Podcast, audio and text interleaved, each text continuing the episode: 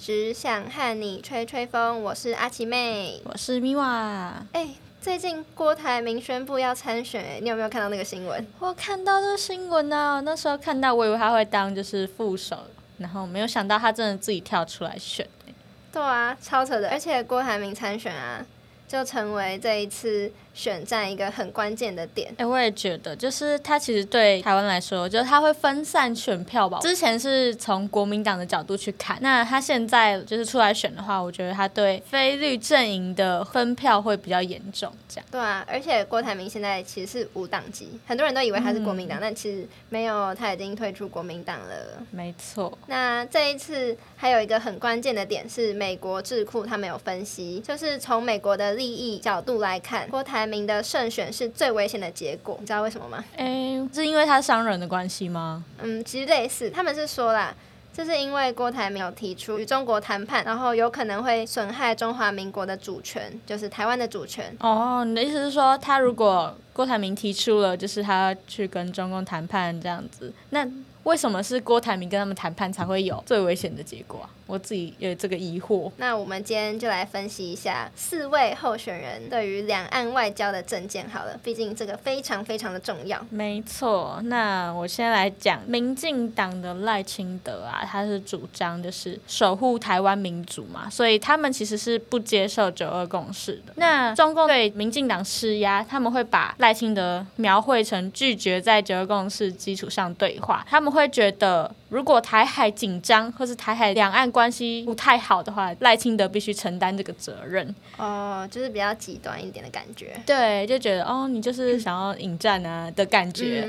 对，那民众党柯文哲的主张呢，他是推动两岸对话，但是不提九二共识，因为他认为就是九二共识已经被污名化了。那中共施压对他来说，就是柯文哲接受九二共识作为。对话及台海和平的必要条件啊，就是他没有像是民进党，就是完全不要对对对，就他可能会希望他把他当成哦，他们可以对话或是连接的桥梁这样。那我们国民党侯友谊的主张呢，他是有推动与中共交流的空间的哦，并且他是支持九二共识的。那面对中共的施压。他是说，将中共坚持的两岸经济融合，然后与政治对话定位为维持台海和平所必须。所以他的意思应该是有点像是希望两岸关系可以维持现状。不是，他的意思就是因为国民党本来就可能就是比较亲亲中，对亲中，所以中共会对他们施压。如果他真的当选，中共不是很坚持说两岸经济要融合，或者是要政治对话，就是他们要有所互动。他希望说。这个都是要同时进行的。对于中共来说，这样才可以才可以维持台海之间的和平，就是要跟他们可能有呃两岸经济融合，是可能关系要再更紧密一点这样。那再来是我们无党籍的郭台铭郭董呢？那我们的郭董。他是推动与中共有两岸和平协商，他跟侯友谊一样是支持九二共识的。那面对中共的施压，他是说可以透过两岸和平协商办公室，然后促成贬义台湾经济与安全独立的协议。所以就是比较站在经济上面的考量啦。反正呢，就是感觉啊，我自己就觉得，除了就是可能他们对赖清德的敌意比较重，还是要维持双方的和谐，达到一些共识啊，这样。嗯。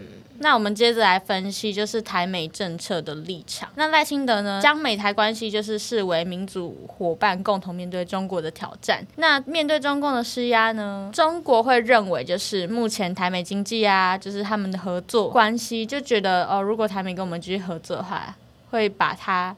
描绘成对他们的挑衅，就是对中国的挑衅，就是觉得哦，你就是在跟我呛虾这样的感觉。如果是柯文哲的话呢，就是美台协同，不需要中共敌对，就是呼吁美国支持台湾加入区域经济组织，这样。像是什么 WTO 类似那种？应该应该是类似这种，因为毕竟台湾现在就是在中华台北的名义上加入。对，就是可能还是希望我们可以跟国外或是跟。各国互动可以再多一点，这样。嗯，也是站在经济角度上。对，中共的施压可能就是把我们和美国就是深化的经济和安全的这种关系一样，就是可能对中共的挑衅啦。就可能中共就是不太希望我们跟美国很好这样。哦，所以只要我们跟美国好，对他们来讲就是挑衅。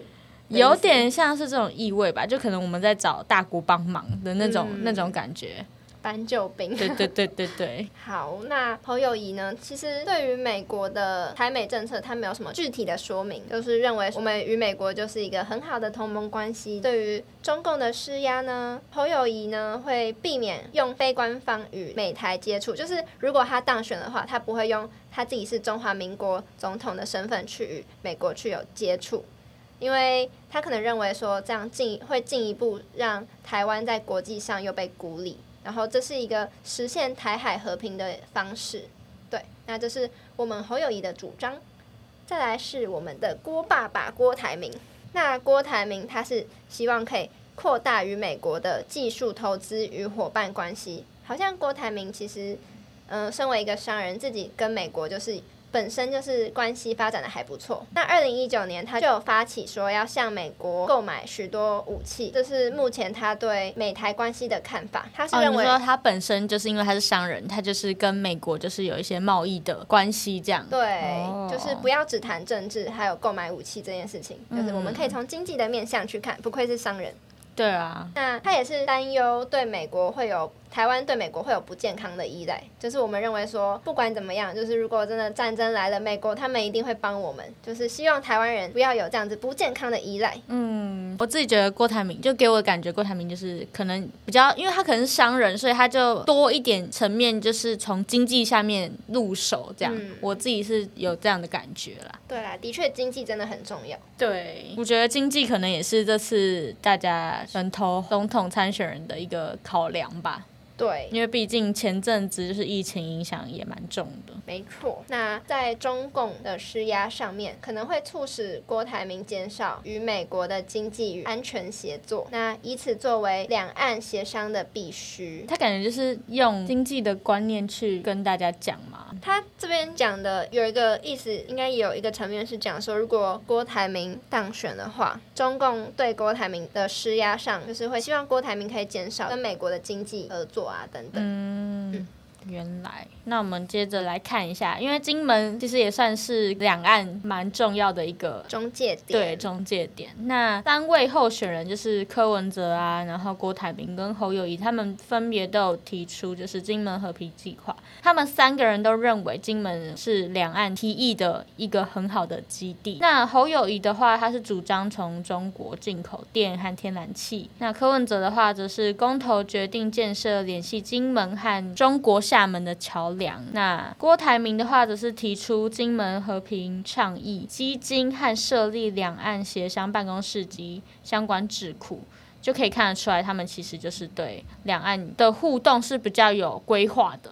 嗯，不过啊，战争研究所啊，他们有提出表示，认为这些倡议的潜在影响可能会扩大中共对台湾经济的渗透，重启两岸经济融合方案，甚至啊，有可能会导致削弱台湾经济与安全自主的两岸和平谈判，就感觉。影响真的蛮大的，就是有谈到就台湾经济啊、安全自主这种比较对台湾来说是一个蛮重要的议题啦，就是大家也可以去关注一下。我认为，就是你们如果要选候选人的话，必须看一下他的证件啊什么才去才去选。